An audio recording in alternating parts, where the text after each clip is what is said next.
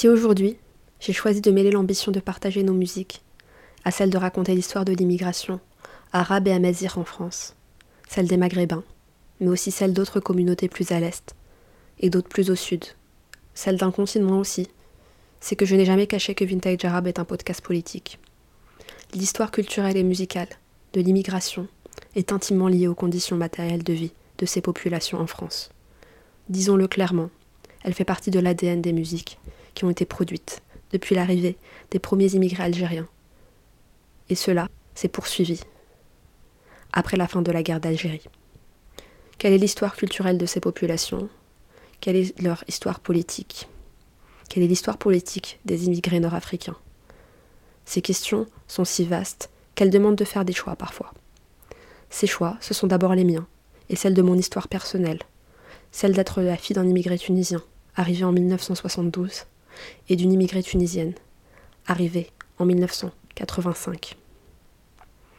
Je suis donc de ce qu'on appelle la deuxième génération. Mais combien était-il avant ma naissance? J'ai aussi passé une très large partie de ma vie entre deux quartiers historiques de l'immigration, Belleville et Barbès, à Paris.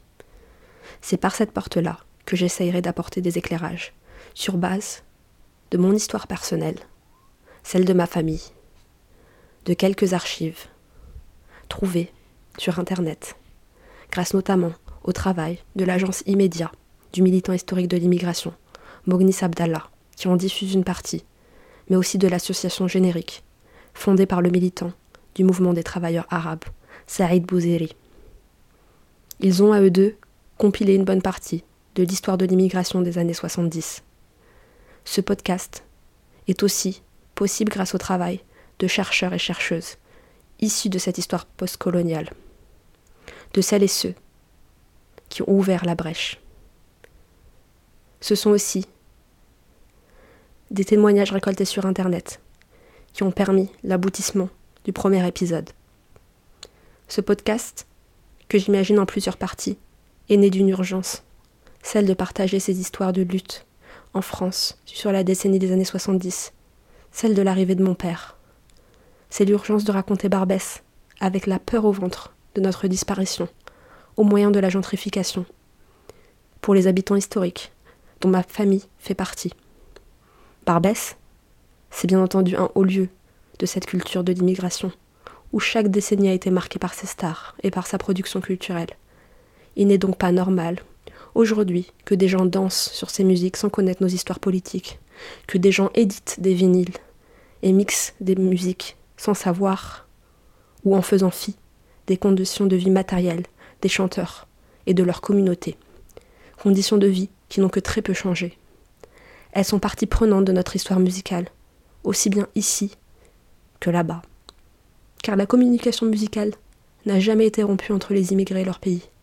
C'est peut-être l'un des moyens de communication le plus mis en valeur. C'est peut-être l'une des choses les plus jalousement protégées et transmises, même indirectement, par les nôtres.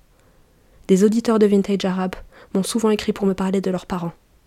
Cette urgence de partager tout cela avec vous est aussi née de ces messages. Dans ce podcast, ou plutôt cette série de podcasts, vous croiserez sûrement des événements et des personnes connues ou inconnues.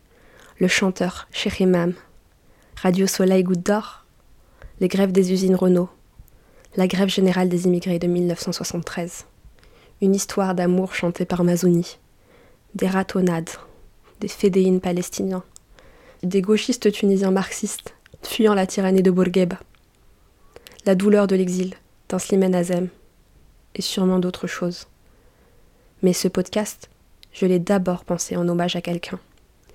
Si Barbès est un décor qui nous accompagnera, je l'espère, dans ce bout de chemin ensemble, il y a un homme dont je voulais parler, son parcours m'a troublé. Il s'agit de Mohamed Beshiri, dit Mourtar, figure incontournable des luttes de l'immigration, il a fait partie de toutes les victoires, qui furent celles des nôtres, durant les années 70 et 80. Il a vécu à la goutte d'or, a traîné ses baskets rue Stephenson, comme moi.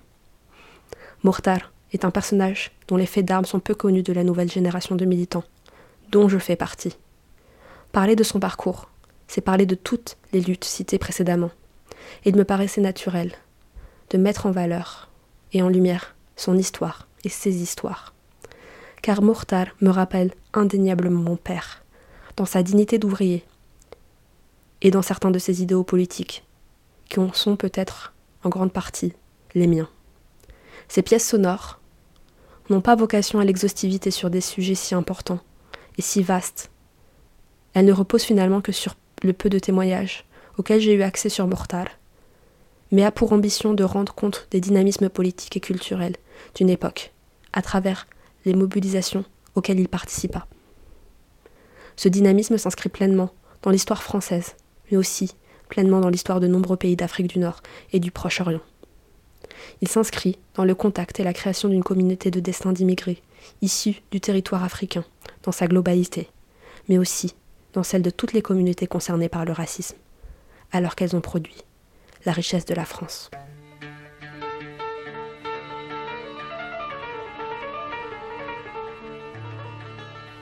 On demande le travail égal, salaire égal, parce qu'il y a des ouvriers qui font le même travail que nous et ils gagnent plus que nous. Je ne suis pas contre, moi, les autres, mais je parle des immigrés comme moi. On fait le même travail et on n'est pas bien. on n'est pas pareil.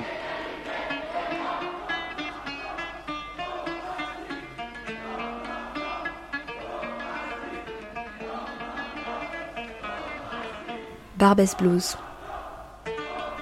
Ce qu'ils n'ont pas pu nous prendre. Épisode 1. Au commencement. L'hommage à. À propos de Benson, malheureusement, aujourd'hui, il y a 41 ans, jour pour jour, à quelques pas d'ici, le long des grands boulevards parisiens, on massacré une manifestation de dizaines de milliers d'Algériens pour en faire, pour en faire un massacre et pour stopper un élan d'émancipation et un souffle de libération. Le 17 octobre 61, c'est une date, c'est une date qu'on tient absolument à rappeler parce qu'il y a urgence et c'est une histoire qui a mis plus de 30 ans, qui a été occultée pendant plus de 30 ans, honteusement. Et c'est notre, quelque part notre responsabilité de le rappeler. Voilà, donc on voulait solennellement aujourd'hui. Merci. Solennellement aujourd'hui, on tient à le rappeler, le 17 octobre 2002, au Zénith, devant vous. Cette histoire, elle nous appartient. et elle appartient à chacun et à chacune d'entre vous, parce que c'est aussi et surtout de l'histoire de France.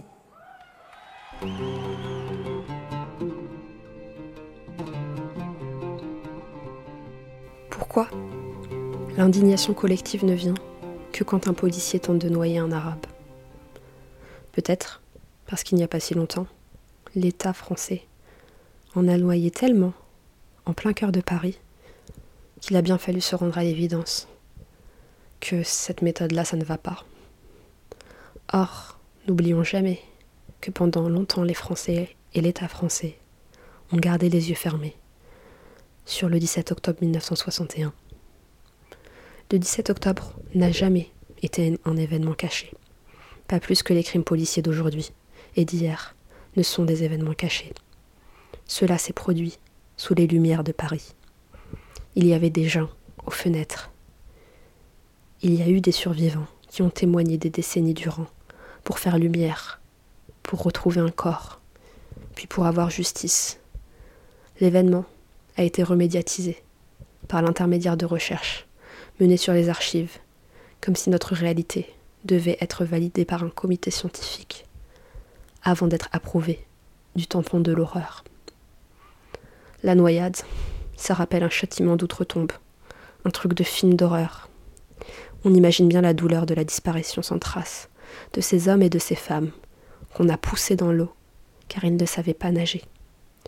Quand ils savaient nager, on leur a attaché les pieds et les mains pour être sûr qu'il coule. La grande majorité des victimes du 17 octobre ont disparu dans des salles de torture mises en place par la préfecture, comme le gymnase Japi ou le centre d'identification pour Algériens et Nord-Africains de Vincennes. devenue la cartoucherie de Vincennes. Il paraît qu'on y fait du théâtre maintenant. Le gymnase Japy, c'est l'un des premiers gymnases de mes sorties scolaires. On y a tué des juifs et déporté d'autres vers les camps de concentration. On a tué des Algériens. On a expulsé ceux qui n'ont on avait torturé, mais pas tué. Il y a une plaque qui rappelle l'horreur de la Shoah. Il n'y a rien pour les Algériens. J'ai retrouvé une photo de moi à 5 ans, au gymnase Japy, en train de faire un cours de sport. Je suis allongée par terre avec d'autres enfants. Et c'est sûrement l'échauffement. On est vraiment très petit. Et je trouve que cette photo est odieuse, en repensant à tous ces enfants maghrébins et juifs qui ont suivi des cours de sport et ont posé leur tête sur ce sol en rigolant, sans jamais savoir, en grandissant. Il ne s'agit pas là de minimiser l'horreur de ce qui s'est passé à l'île Saint-Denis, en avril 2020, ou sur les quais de Seine le 17 octobre 61. Non, il s'agit de visibiliser tout. Les personnes torturées et tuées au gymnase Japy, les coups que recevra le jeune homme de l'île Saint-Denis, qui a échappé à la noyade dans le fourgon de police.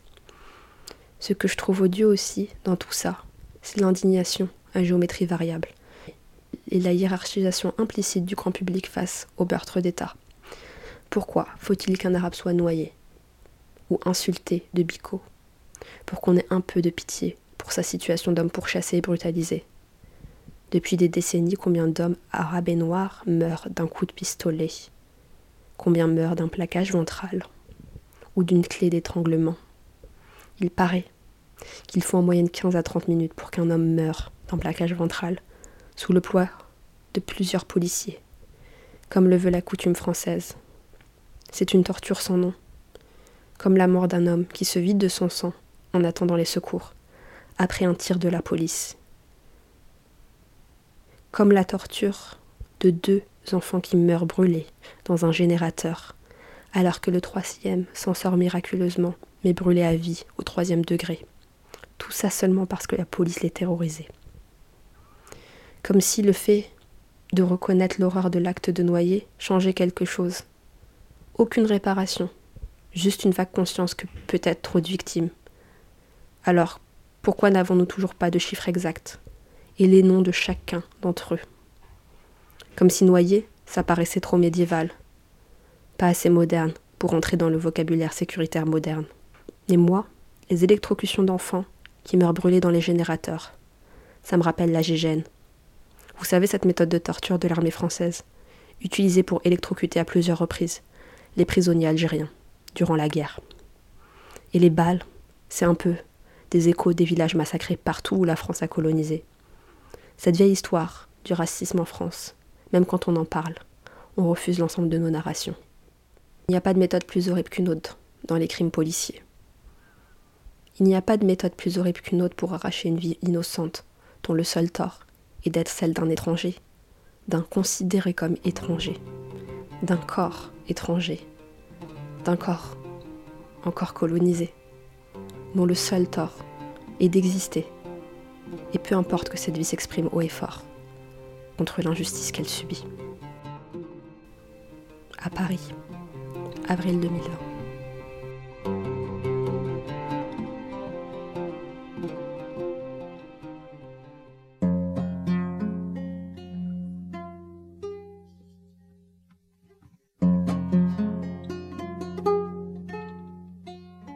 Mokhtar est né Mohamed Bachiri à Sidi Boubakir, petite ville près de Oujda. Oujda, c'est au nord-est du Maroc, à très exactement deux pas de l'Algérie. On ne sait pas très bien où on se trouve quand on est à Oujda, ou de l'autre côté à Marnia. En Algérie ou au Maroc? Dans les deux sans aucun doute. Car les frontières coloniales n'ont que peu de sens pour les peuples de frontières. Je le sais. Voilà peut-être mon premier point commun avec Mortar. On est des originaires de la frontière. L'autre peuple dans le peuple. Les gens à qui on fait la remarque qu'ils ont un accent trop proche de celui du voisin quand ils arrivent en capitale. Les frontaliers sont-ils des nationalistes comme les autres? Plus Ou moins que les autres? J'aime bien l'idée qu'ils ne le sont pas trop. Et j'aime même à rêver qu'ils ne le sont pas du tout. Après tout, de chez eux, ils voient bien l'autre, de l'autre côté de la frontière. Ils voient à quel point il lui ressemble. Mortar, il est né quelques années avant mon père. Mon père aussi, c'est un frontalier, mais de l'autre frontière, la frontière algéro-tunisienne. Petit, il se souvient de l'occupation de l'armée française dans sa ville, et il a vu les réfugiés algériens fuyant la guerre arriver en masse. Je suis sûre que Mortar aussi avait ce type de souvenir d'enfance. Banal sans doute pour les frontaliers, nés juste avant la libération. Je ne sais pas. Une chose est sûre, Mortar est un Boubekir, un enfant de la ville, dont le nom revient au tombeau d'un wali, un saint soufi. La ville se situe dans les plaines de Selidja, qui seront marquées au fer rouge par le colonialisme. Car le petit village de Sidi Boubekir est un exemple comme un autre de la violente exploitation coloniale des populations et de leurs ressources naturelles.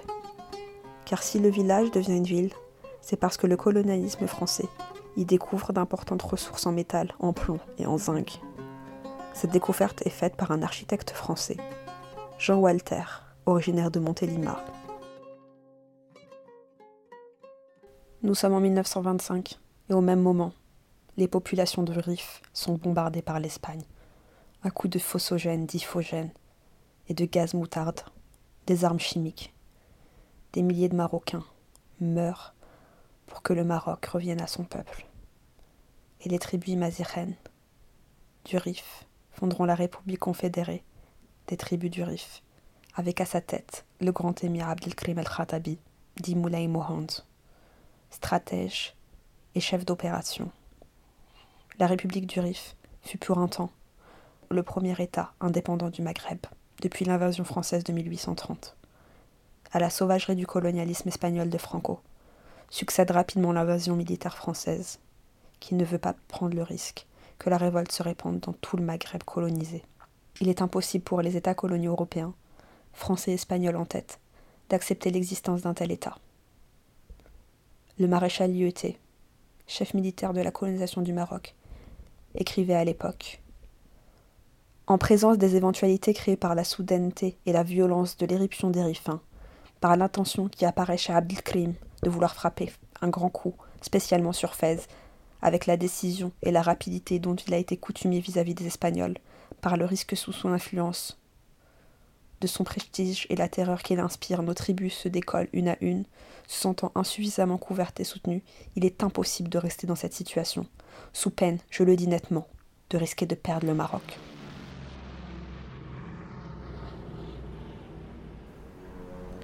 Les ne cèdent pas d'un pouce aux Espagnols, et c'est la France et son armée coloniale, avec à sa tête le général Pétain, qui mènera une attaque militaire d'une barbarie sans nom, plus grande opération militaire d'avant la guerre d'Algérie, et mettra fin aux revendications riffaines et à sa jeune république. Ils seront près de 30 000 riffins à en payer le prix d'une guerre conjointe menée par la France et l'Espagne.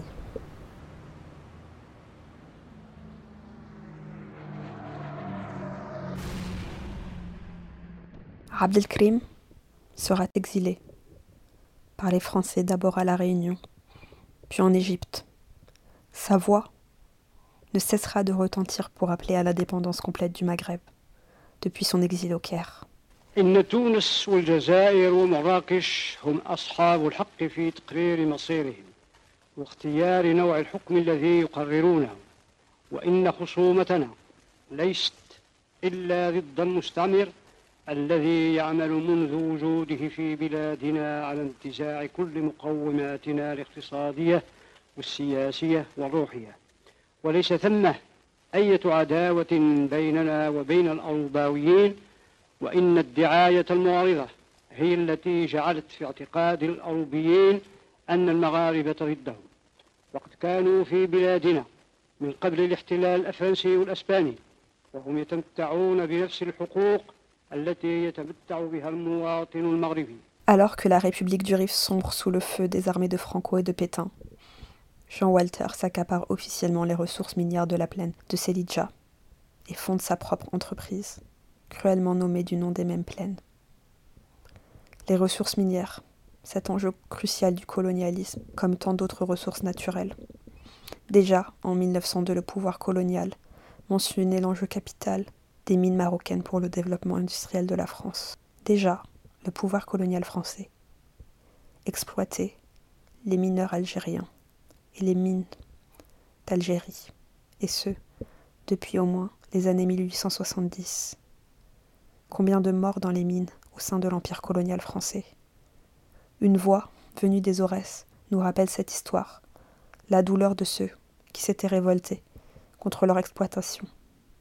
Cette voix, c'est celle de Begar Hadda, plus connu dans les Aurès sous le nom de Hadda el-Khanja. Légende de la musique shawi, la jeune Hadda nous a fait parvenir l'histoire des mineurs, des mines de fer de Boukhadra, dans la région de Tbessa, en Algérie. Une chanson à la gloire de la révolte et de la grève de ces mineurs shawi qui s'élevèrent contre l'exploitation de leur patron italien et du colon français. Elle y chante l'adversité d'une voix douloureuse qui hurle Ô mon de Boukhadra, l'Italien est venu exploiter tes roches. Ô mon Boukhadra, demain ton aube viendra.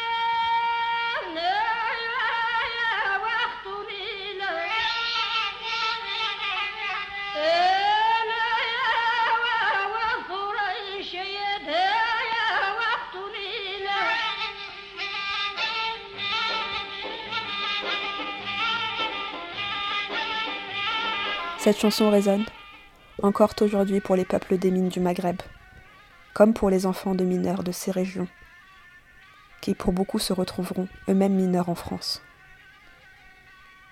Des enfants, comme Mortar, l'enfant de Bekir, Jean Walter, désormais propriétaire illégitime des mines, compte bien en asseoir son entreprise et sa domination. Il utilise pour cela son savoir-faire d'architecte, pour créer une ville totalement dédiée à l'exploitation minière. C'est ainsi qu'il créa une Médina pour y loger les populations indigènes qui travailleront dans les mines, une ville moderne, dite européenne, pour les exploitants, qualifiés de cadres venus de France. Prototype même d'un mécanisme colonial bien rodé, Sidi Bobker abrite désormais une population ici des tribus voisines, venues travailler dans les mines.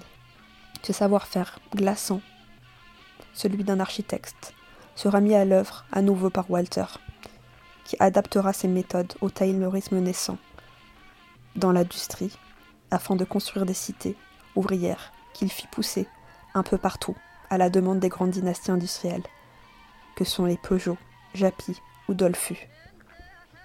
Il créera donc des cités ouvrières à Belfort et dans les pays de Montélimar, comme autant de lieux d'exploitation des futurs immigrés maghrébins et immigrés tout court.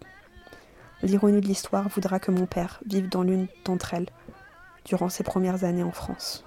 Mourtar, il est donc né dans ce décor-là, en 1947. Il est le fils d'un combattant anticolonialiste du nom de Sidi Taïeb, membre de l'Istiklal. L'Istiklal, le parti qui mènera le combat anticolonial contre les Français jusqu'à l'indépendance, notamment au son de la voix du grand Boujaïb El-Bidawi, monument du Charbi marocain et de l'art de la haïta.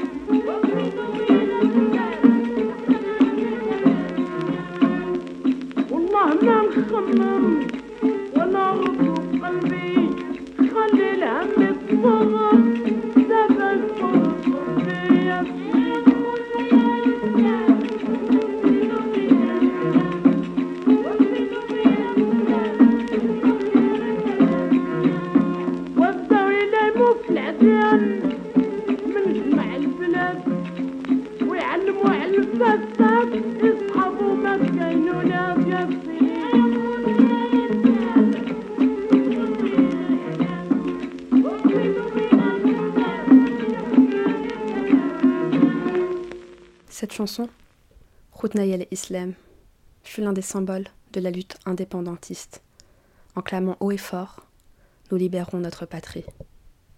L'indépendance est acquise le 2 mars 1956 et marque le retour du sultan Mohamed V, exilé par les Français.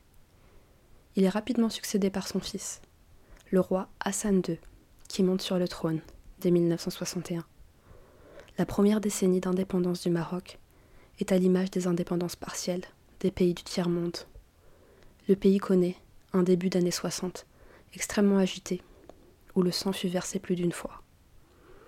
Celui d'abord des peuples du Maghreb, par la guerre des sables entre l'Algérie et le Maroc. Les deux pays frères, solidaires dans la lutte contre le colonialisme, s'affrontent en 63. Au cœur du problème, le tracé colonial des frontières et la remise en question de celle-ci, tracée par la France, par l'intermédiaire du traité de Marnia, qui établit la frontière coloniale entre le Maroc et l'Algérie. Ironie du sort, le nom exact du traité est le traité de l'El Marnia, cette sainte Sophie que se partagent les Marocains et les Algériens, et dont le tombeau se trouve actuellement du côté algérien.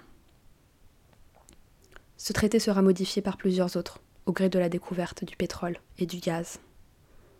L'enjeu frontalier concerne, encore une fois, les ressources naturelles, celles du Sahara, qui sont convoitées par les deux États qui en revendiquent la paternité.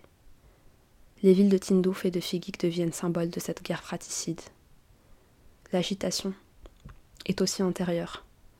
Hassan II est contesté. Il est contesté notamment par son principal opposant, Mehdi Ben Barka, socialiste, symbole du panafricanisme, du tiers-mondiste et héros de la lutte pour l'indépendance. Ces deux visions du Maroc qui s'affrontent, deux visions du Maghreb et du tiers-monde. Les deux hommes se connaissent bien. Ben Barka fut le professeur particulier de celui qui allait devenir le futur roi du Maroc. Ben Barka est exilé à Paris par le roi, où il poursuit un activisme politique à la tête de son parti, l'Union nationale des forces populaires, qui connaît un grand succès auprès de la classe ouvrière marocaine. Alors qu'il se rend à un rendez-vous à la brasserie Lip à Paris, Ben Barka sera enlevé en 1965 et son corps ne sera jamais retrouvé. L'implication des autorités françaises et marocaines dans l'assassinat du leader ne fait aucun doute. C'est par des images de guerre que va s'ouvrir ce soir cinq colonnes, et d'une guerre qui, cette fois, nous touche de très près. Sur cette carte, en effet, s'inscrit le drame qui déchire, depuis près d'un mois maintenant, une région du monde à laquelle, par bien des fibres, nous, Français, demeurons attachés, le Maghreb algéro Nouvelle euh, révélation concernant la disparition de Ben Barka. Le mystère euh, pourrait être enfin levé, mettant un terme à toutes sortes d'hypothèses, y compris les plus fantaisistes. Selon nos confrères du Monde, l'opposant marocain disparu en 1965 aurait été sauvagement torturé et assassiné. Voici comment. Bernard Lebrun. La vérité sur l'assassinat Ben Barka titre Le Monde, la vérité ou l'énième version et rebondissement dans l'enquête sur l'un des plus grands scandales de la Ve République. ولكن هذه علاش اخترناها وعلاش مفيدة؟ جوج الأسباب. أولا لأنها كتربط ما بين الشمال والجنوب وكتوحد القصدة ديال المغرب. وثانيا لأنه درناها مدرسة. درناها مدرسة فين تجمعوا جميع الشبان ديال المغرب باش حلوا دماغهم وتعلموا هذه الأفكار الجديدة اللي غادي يوصلوها لمحلاتهم هذا علاش هذه الطريق هذه والمهندسين اللي حضروا وشافوا العمل ديالكم كلهم كيشهدوا بانه المغرب غادي يمكن له بالفضل ديال الشبيبه ديالو ان شاء الله الرحمن الرحيم غادي يعمل معجزات Dans cette euh, conférence de presse, vous avez affirmé, Majesté, qu'aux yeux du président Ben Bella, il s'agissait désormais moins d'un problème de frontières que de l'antagonisme de deux idéologies. Pensez-vous qu'il y ait antagonisme entre deux idéologies Je n'ai jamais personnellement fait de, de procès d'intention à qui que ce soit. Et je me garde toujours quant au jugement que je peux porter, qu'il soit d'ordre privé ou d'ordre public, de laisser parler ma subjectivité. Or, il se trouve que dans l'état actuel du conflit, c'est le président Ben Bella lui-même, sa presse et sa radio, et nous savons quel contrôle il impose à ces deux moyens d'expression, c'est le président Ben Bella, donc la presse et la radio algérienne, qui ont elles-mêmes déclaré spontanément que le problème n'était pas un problème de frontières, ce n'était pas un problème entre Ben Bella et Hassan II, mais c'était un problème entre deux idéologies. Il est certain que si on met le débat sur ce, sur ce terrain, il sera difficile de trouver une solution rapidement. Et alors dans cette perspective, que deviennent dès lors les chances d'unification du Maghreb? Alors je pense que les chances d'unification du Maghreb, c'est de se rallier à la thèse de la tolérance. Jamais le Maroc n'a jeté d'exclusive contre aucun régime. Euh, par contre, celui du président Ben Bella ne peut pas admettre une monarchie constitutionnelle à ses côtés. Vous dites aussi, je crois, qu'il y a un conflit idéologique également entre un régime monarchique, traditionnel, et un régime socialiste. Nous pensons que cela aussi entre en ligne de compte. Je vous cite un exemple. À la frontière marocaine, eh bien, prenez la frontière de ce côté, ben, c'est l'autogestion. À 500 mètres au-delà, c'est le régime du Pacha du Caïd c'est le régime du Moyen, du Moyen Âge. Voilà la réalité. Et la frontière, c'est une notion abstraite. Elle n'existe pas sur le terrain. La nature n'a pas créé de frontières.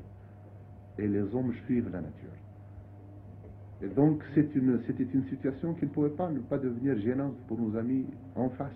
Pourquoi les Marocains n'ont pas réagi après le dernier coup? Pourquoi, si opposition il y a, celle-ci ne se manifeste pas? Il y aurait un massacre, comme le massacre de 1965. En 65, le petit peuple s'est révolté pratiquement dans Casablanca. Et la révolte s'est généralisée dans toutes les villes. C'est resté pendant deux semaines. Eh bien, il y a eu un mitraillage systématique des manifestants. Et plusieurs centaines de morts.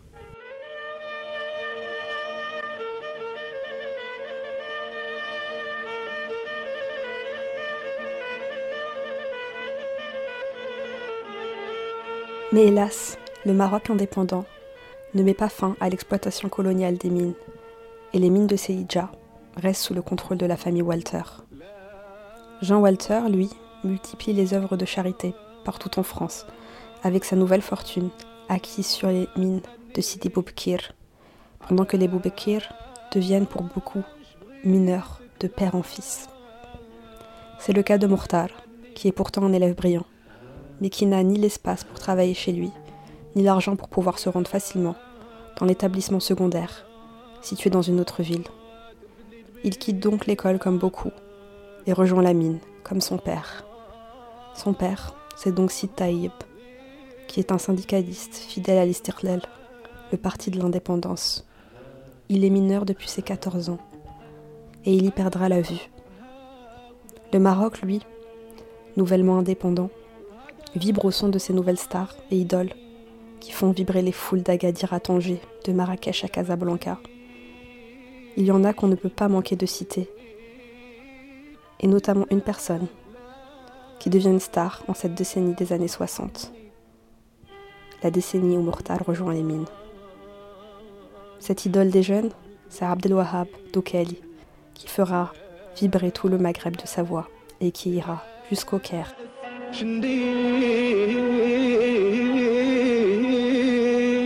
كتعجبني كتعجبني كتعجبني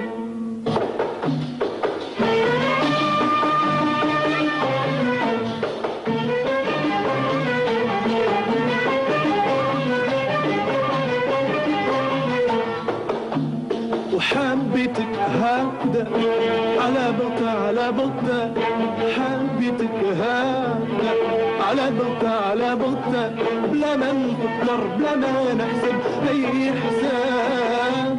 سألت جوارح سألت كياني سألت أعمقي هذه صدفة ولا مكتاب وغير حبيتك يا عجبا تغير طبعي وبديت نشوف هاد الدنيا بمنظر جديد.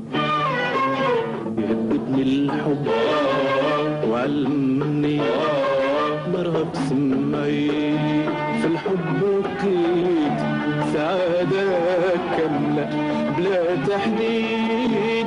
في الحب لقيت سعادة كاملة بلا تحديد. وعشقت الورد أنسامو أنسامو أنسامو. عشق الورد طول الورد وأنسامو أنسامو أنسامو. فتحت عيني لقيت الجمال.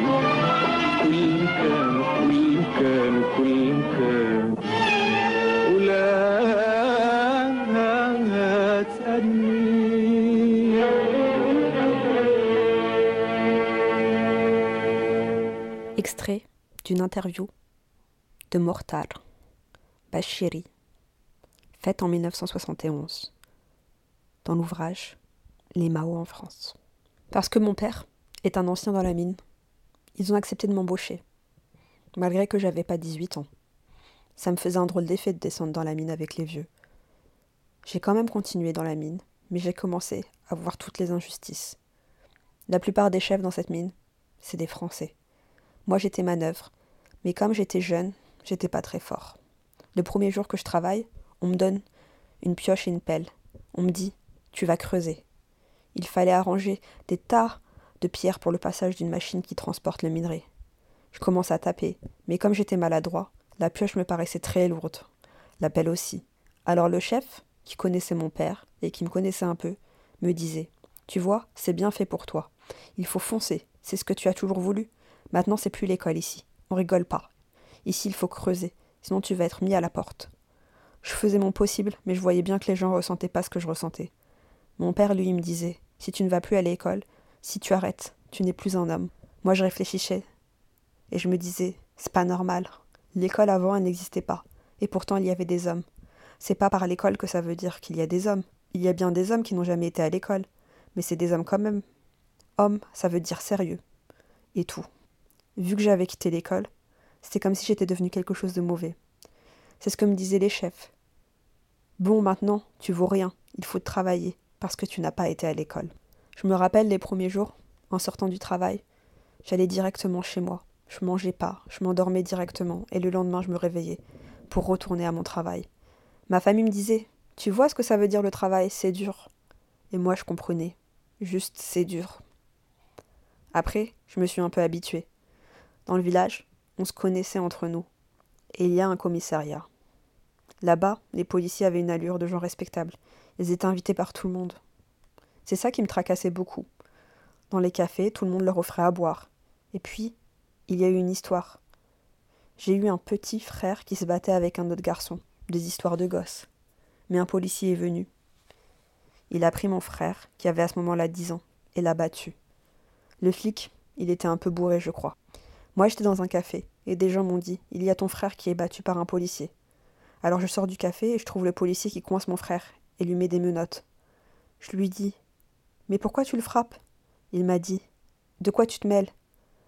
J'ai dit C'est mon frère. Alors là, il m'a donné un coup. Sur le moment, j'ai rien fait, mais ça m'a vachement travaillé. Après, dès que je voyais ce policier, je me sentais pas très bien. Le jour de la paye, quinze jours plus tard, je vais au bar, à côté, pour boire un coup. Là, je trouve un mec qui parle de la politique, sur les syndicats, commence à discuter avec moi. Il me dit Vous, les jeunes, vous avez un grand rôle à jouer. J'écoutais pas très bien, et tout d'un coup, le policier entre avec un ouvrier que je connaissais bien. Le mec qui était avec le policier me dit Alors, Mortar, tu me payes à boire? Comme il était avec le policier, j'ai dit Je paye ni à toi, ni à personne. Alors le flic me dit Ça y est, vous êtes devenu grand, mais vous allez voir maintenant, on va s'occuper de vous. Il m'a dit des tas de conneries. Et puis enfin, il m'a dit Vous ne servez qu'à être enculé. Alors je me lève, et moi je dis Il n'y a pas un grand enculé comme toi. Alors là, le policier me donne une gifle. Je ne sais pas comment j'ai fait, je me bagarre pas beaucoup, mais ce jour-là, je l'ai complètement esquinté. Ça saignait, il avait le nez aplati. On m'a emmené au commissariat. Les policiers dans le commissariat se foutaient pas mal de ce que j'avais fait. Dès qu'ils entraient, ils disaient Voilà celui qui a frappé Hamid. Hamid, c'était le policier. Et ça suffisait pour que je reçoive des coups de pied. C'est comme si j'avais commis un crime. J'expliquais, mais ça ne servait à rien. Je commençais à voir qu'il n'y a pas de justice. Mais c'est surtout quand on m'a emmené au tribunal. C'était un tribunal de village. Là, le policier dit Je passais dans le café. Lui, il faisait déjà la bagarre. Quand je suis entré, il m'a tapé. Moi, j'ai dit Non, voilà ce qui s'est passé. Mais le commissaire, qui était aussi dans le tribunal avec le juge, a dit Celui-là, on le connaît, il a quitté ses études. Et on m'a mis un mois et demi de prison. C'est là que j'ai beaucoup réfléchi. Je me posais des tas de questions. C'était une toute petite pièce avec des gardes. Pas vraiment une prison. Mais je pensais que même si on me disait que j'étais libre, que je pouvais sortir, en fait, j'étais pas libre. Même si tu n'es pas enfermé, tu n'es pas libre. C'est ça que je réfléchissais beaucoup. Comment des gens auraient-ils le droit de dire que je suis pas libre? Quand je réfléchissais que j'avais rien fait, que c'était une injustice, je pensais au fait que je me vengerais de ce flic, parce que c'est pas normal, parce que c'est lui qui doit être en prison, et pas moi. Quand enfin je suis sortie de ce truc, les gens autour, ils me voyaient comme un voyou, comme quelqu'un qui avait fait un crime. Moi, au contraire, je pensais que la justice devait me revenir. Je retourne pour travailler, on refuse de me reprendre. Le commissaire a dit qu'on ne peut pas t'accepter. Alors là, je commence à chômer. J'ai chômé pendant un an. Qu'est-ce que je devais faire? On me parle beaucoup de l'étranger, parce qu'il n'y a pas de boulot dans le pays. Et puis il y a eu autre chose. En 67, il y avait ce qui se passe en Palestine et je ne quittais pas la radio d'une seconde.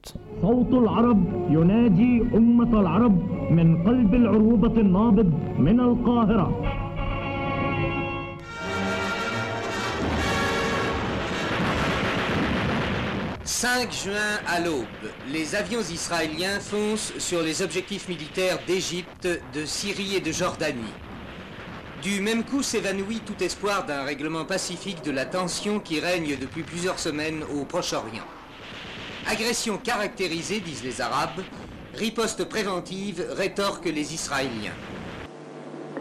نصل الآن إلى نقطة هامة في هذه المكاشفة بسؤال أنفسنا هل معنى ذلك أننا لا نتحمل مسؤولية في تبعات هذه النكسة وأقول لكم بصدق وبرغم أية عوامل قد أكون بنيت عليها موقفي في الأزمة فإنني على استعداد لتحمل المسؤولية كلها. ولقد اتخذت قرارا أريدكم جميعا أن تساعدوني عليه. لقد قررت أن أتنحى تماما ونهائيا عن أي منصب رسمي وأي دور سياسي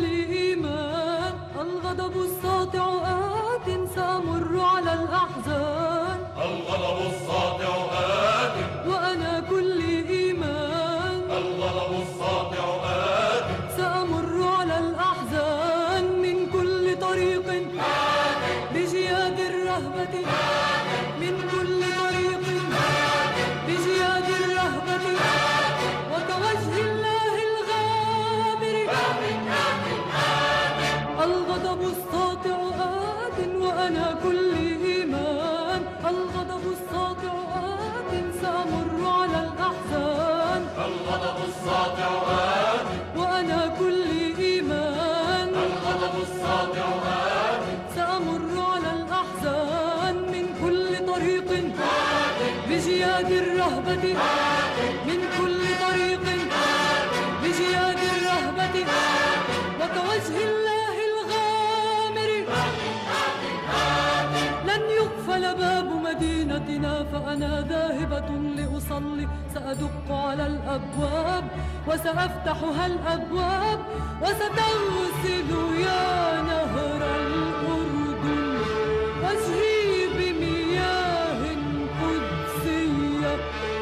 وستمحو يا نهر الأردن آثار القدم الهمجية. الساطع بجياد الرهبة. الغضب الساطع بجياد الرهبة. وسيهزم وجه القوة. سيهزم وجه القوة. البيت لنا. Le désastre. De la guerre des six jours, Hareb Huzayran, va marquer pour longtemps la conscience des peuples arabes. L'émotion est grandissante, les populations prenant pleinement conscience du désastre qui s'est produit et qui se doutent des conséquences durables de l'occupation totale de la Palestine, d'une partie du Golan syrien et du Sinaï égyptien. Le drame palestinien habite ces années-là l'ensemble des pays arabes et bien au-delà, celui du tiers-monde, de ceux qui viennent de sortir de la colonisation. Mortar est de cette génération qui se politise en opposition à l'État d'Israël, mais aussi aux États arabes qui abandonnent petit à petit le peuple palestinien. Cette année-là, il ne quitte pas la radio, il le dit lui-même, pour avoir des nouvelles de la Palestine. Mais a-t-il pu entendre la voix qui s'élève pour dénoncer le désastre et appeler à la révolte? La voix de la révolte qui fut interdite sur les ondes égyptiennes Je ne sais pas si c'est au Maroc que Mortar entendra pour la première fois la voix de Sheikh Imam. La voix et l'âme de la gauche arabe.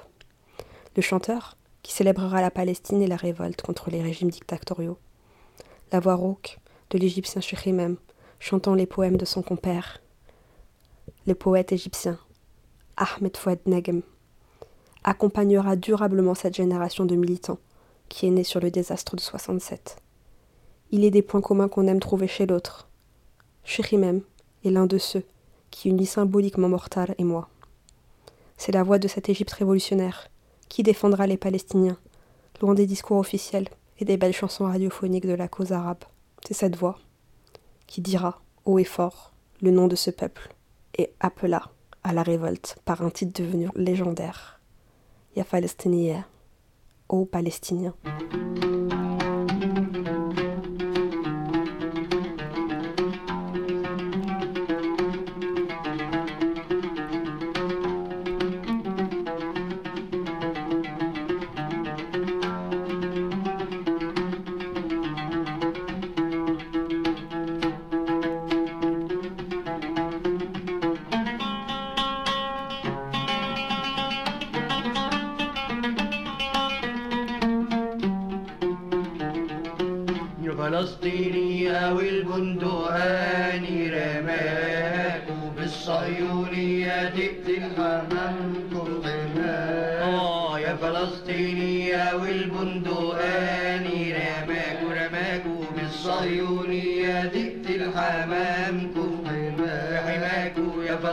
فلسطينية وأنا بدي اسافر حيداك وحيداك ونهاري في ايديا وإيديا تنزل معاكم. على راس الحية وتموت شريعة هناك ويا فلسطينية والبندقان رماك وبالصهيونية تقتل حمامكم وهماك يا فلسطينية وأنا بدي اسافر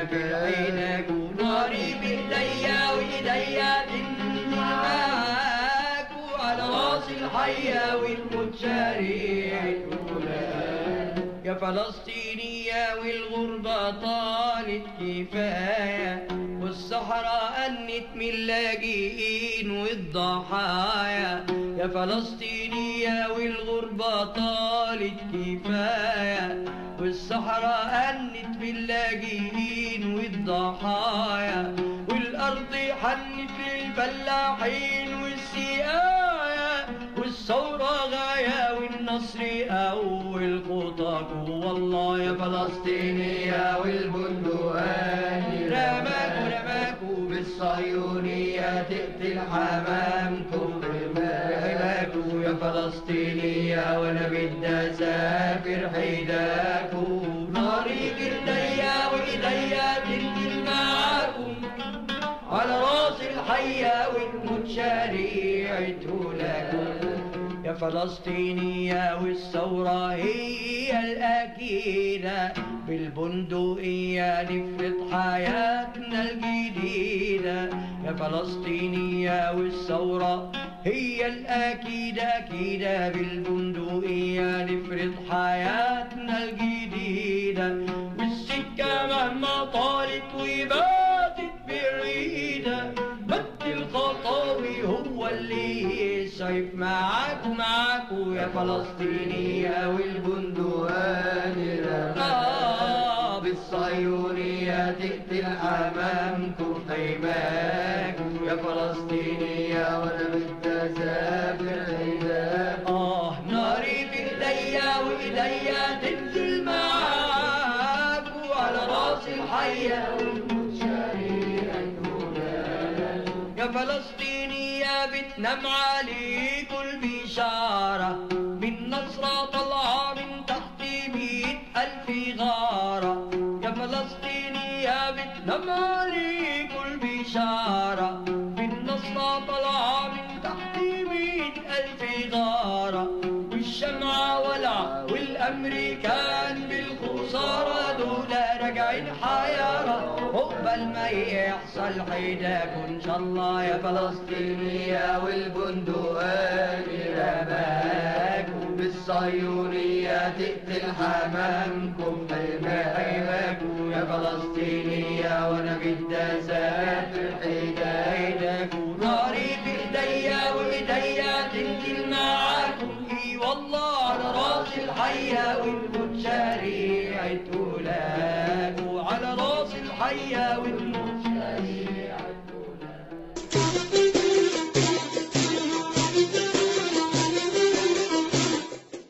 Les Mourtar orientent la radio vers d'autres ondes que celles du Maroc et d'Égypte.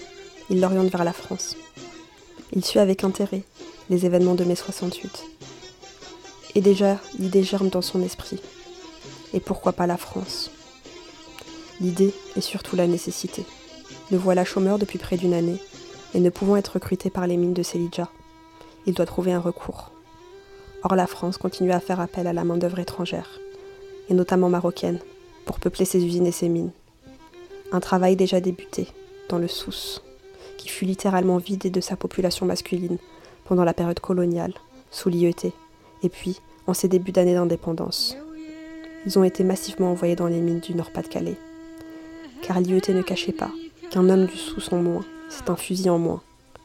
Pour le Maroc indépendant, c'est une personne prête à se révolter en moins, car ces tribus sont jugées réfractaires au pouvoir, et leur capacité de révolte politique effraie. Aux yeux de Mortar, la France apparaît presque comme un choix naturel, tant des milieux de Marocains et de Maghrébins s'orientent vers cette destinée. À cette époque, la migration devient un sujet récurrent des musiques maghrébines, qui sont partagées de manière transnationale entre les trois pays. Dans ce palmarès des chansons d'exil douloureux, un titre de Nora figure en bonne place.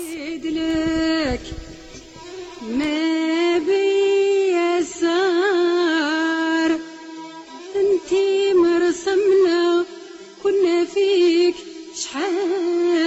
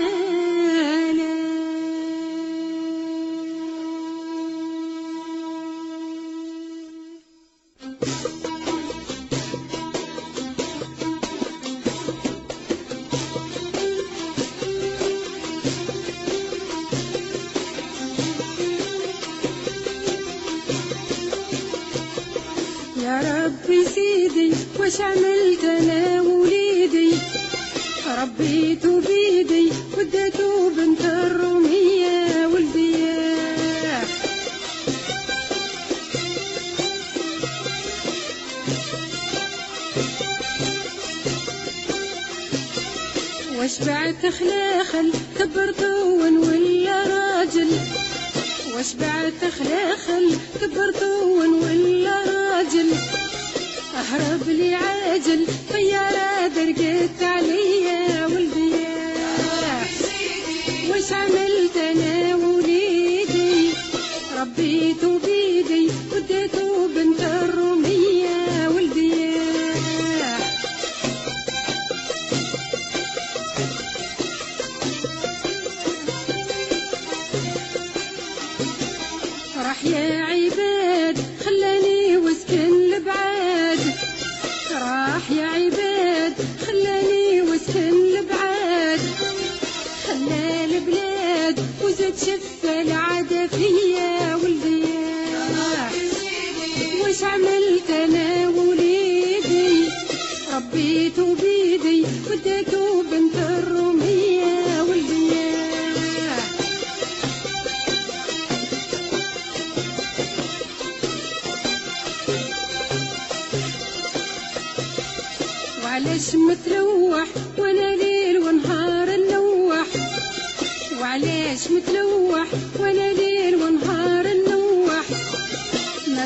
تتروح لمرسولة خط طبرية ولدي.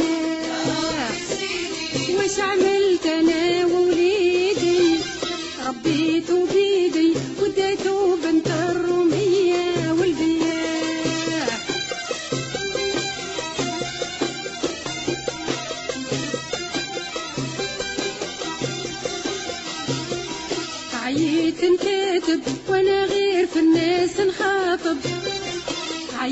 نكاتب وأنا غير في الناس نخاطب. ما عندي راتب باش نركب ونجيبك ليا ولدي. واش عملت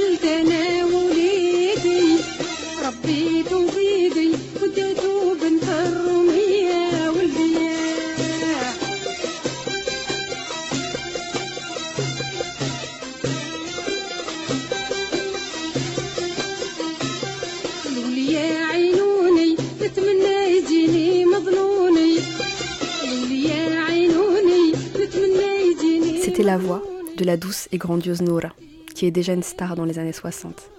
Elle qui débuta sa carrière sur les ondes de Radio Alger dans les années 50. Elle verra sa carrière décoller grâce à de multiples collaborations avec les compositeurs phares de l'époque. Le chanteur-compositeur tunisien Mohamed Jammoussi, qui dirigea un temps l'opéra d'Alger, le musicien Mahboub Bati, et bien sûr son époux, le grand parolier et compositeur de la chanson kabyle arabe, Kamel Hamadi, rencontré dans les couloirs de Radio Alger. C'est lui qui composera la musique de la chanson phare d'une époque, Ya Rabbi Sidi, adaptation d'un chant traditionnel algérien. L'histoire raconte la complainte d'une mère algérienne pleurant le mariage de son fils avec Benter Roumiya, la fille française, car elle voit son fils partir très loin d'elle et du pays. Ce chant traversera le Maghreb pour arriver au fin fond du sud tunisien, où ma mère me raconta la lamentation de sa voisine dont le fils s'était marié avec une Italienne. Elle me raconta les larmes de cette voisine qui chantait à tue-tête la chanson de Noura en pensant au fils parti à Rome. Avec le recul et le temps, une question me vint. Et si la fille en question, c'était la France? Et si c'était elle qui prenait les enfants à leur mère? Au vu du succès de cette chanson, l'interprétation ne fait pas de doute. Et pendant que des mères pleuraient sur de Noura, Mortal, lui, prenait sa valise pour un voyage de l'autre côté de la Méditerranée.